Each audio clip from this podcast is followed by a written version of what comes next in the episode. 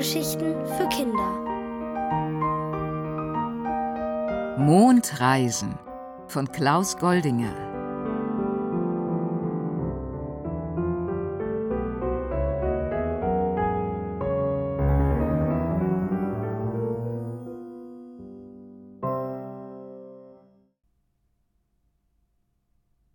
Der Mann im Mond es war wieder Vollmond. Mit seinem silbrigen Glanz schien er durchs Fenster dem kleinen Diego direkt ins Gesicht. Diego schreckte hoch und konnte nun nicht wieder einschlafen. Da war doch noch was. Oh je, das habe ich doch glatt vergessen. Er sprang aus dem Bett und rannte so schnell er konnte in den Garten. Da stand auch schon das Mondkalb und trat ungeduldig von einem Bein aufs andere. Wollten wir heute Nacht nicht den Mann im Mond besuchen? Tut mir leid, ich hab verschlafen. Na dann nichts wie los, blökte das Kalb. Diego stieg auf, und sie sausten in den tiefen Nachthimmel hinein. Wie bei der ersten Reise kamen sie auch jetzt wieder dicht an der Raumstation da draußen vorbei, und wieder meldeten die Astronauten zur Erde, sie hätten ein Kalb mit einem kleinen Jungen vorbeifliegen sehen. Die Antwort kam prompt. Sie sollten die dummen Scherze lassen und sich um ihre Arbeit kümmern. Diesmal landeten die beiden am Rand einer Wüste, gleich neben dem Fußabdruck eines längst vergessenen Mondfahrers.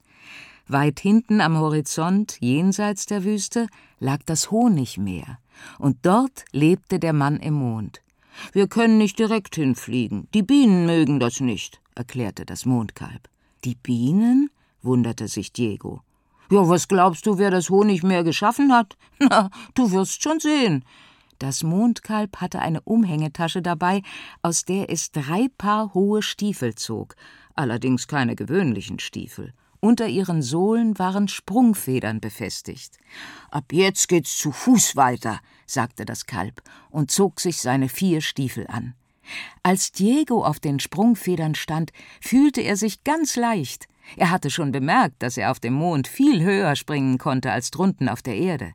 Doch jetzt machte er Sätze so hoch wie der Kirchturm zu Hause und so lang wie die längste Straße in seiner Stadt. Das ist die Schwerelosigkeit.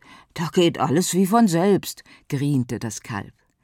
Wie mit sieben Meilenstiefeln durchquerten sie die Wüste und näherten sich dem Ufer des Honigmeeres, als plötzlich ein ohrenbetäubender Lärm über sie hereinbrach. Es war wie bei einem Motorradrennen oder einem Hubschraubertreffen, Hunderte von Riesenbienen schwirrten um sie herum, groß wie Tauben. Die tun uns nichts, versicherte das Mondkalb. Wir dürfen nur nicht mehr so große Sprünge machen. So schnallten sie die Sprungfedern ab und gelangten bald mit kurzen, vorsichtigen Schritten ans Honigmeer. Ringsumher wuchsen Blumen in den prächtigsten Farben. Sie waren so groß, dass die Bienen mühelos in sie hineinschlüpfen konnten, um den süßen Nektar einzusammeln. Einen solchen Blumenkelch hätte Diego gut und gern als Hut benutzen können. Schräg vor ihnen stand eine schlagsige Gestalt am Ufer und angelte. Der Mann im Mond, flüsterte das Mondkalb. Der Mann drehte sich langsam zu ihnen um. Er war mindestens drei Meter hoch und dünn wie ein Giraffenhals. Er trug graue Schlotterhosen, eine zerknitterte graue Leinenjacke und eine graue Schirmmütze. Auf seinen Schultern und sogar auf seinem Kopf saßen Bienen und dröhnten vor sich hin. Mondkalb, kommst du mich endlich wieder besuchen, noch dazu mit einem Begleiter, sagte der Mann mit zarter Stimme. Das ist Diego, er lebt auf der Erde. Der Arme. Aber wie schön, dass ihr hier seid.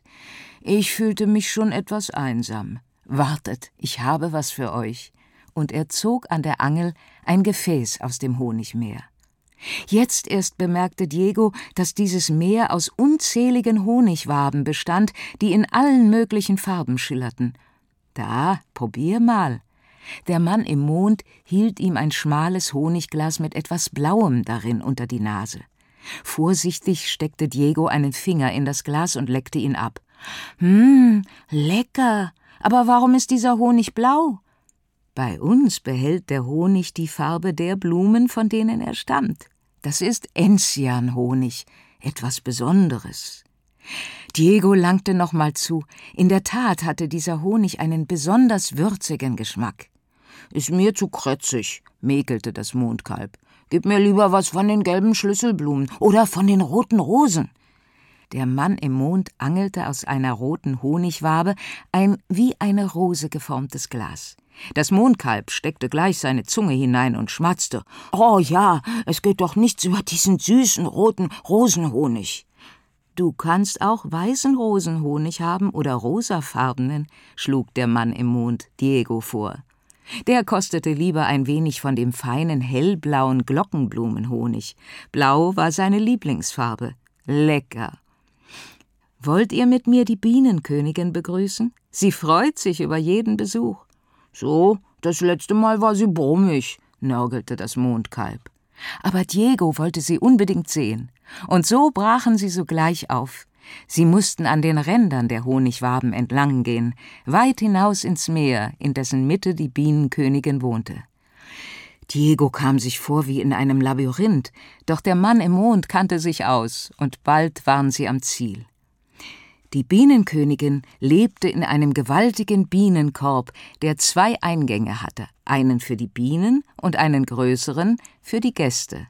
Drinnen war es angenehm warm. Das Licht drang nur gedämpft durch dünne Schlitze in den runden Wänden des Korbes. Die Königin war im hinteren Teil des Raumes in einer Art Küche beschäftigt. Sie war etwa so groß wie eine Ente, also mehr als doppelt so groß wie die Arbeitsbienen, die gerade etwas aus dem Backofen zogen. Die Königin surrte. Oh, da seid ihr ja endlich. Du bist Diego, nicht wahr? Meine Kundschafter haben mir schon von dir berichtet. Dann ist es ja leider keine Überraschung mehr, klagte der Mann im Mond. Papalapap, du weißt genau, Überraschungen kann ich nicht leiden. Hätte sonst schon für euch gebacken werden können? Die Königin wies auf ein seltsames Gebäck, das einige Bienen ihnen auf einem Kuchenblech anboten. Schon wieder Honigkuchen, maulte das Mondkalb und erschrak plötzlich. Dieser Honigkuchen sieht ja aus wie ich. Und der hier wie der Mann im Mond. Und das da soll wohl Diego sein. Hm, der ist uns noch nicht ganz gelungen, gab die Königin zu. Wir wussten ja nicht so genau, wie er aussieht. Aber nun esst. Das Mondkalb schnappte sich sein Ebenbild vom Kuchenblech. Das nehme ich mit. Wir müssen nämlich los. Auf der Erde geht die Nacht zu Ende. Auch Diego griff sich seinen Kuchen und sprang auf den Rücken des Kalbes. Sagt euren Bienen Bescheid, dass wir gleich von hier aus losfliegen, rief das Mondkalb noch, während der Mann im Mond ihnen traurig nachblickte. Unterwegs wollte Diego wissen, warum der Mann im Mond in Grau gekleidet war. Der sei so etwas wie eine graue Eminenz, erklärte das Kalb, der eigentliche Chef der Bienen.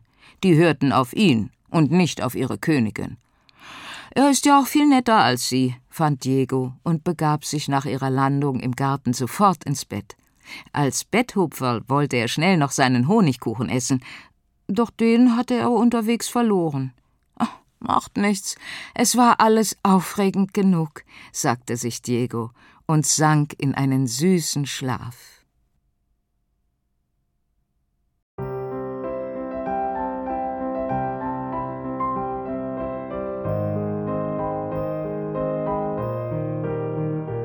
Ihr hörtet Mondreisen von Klaus Goldinger, gelesen von Regina Lemnitz.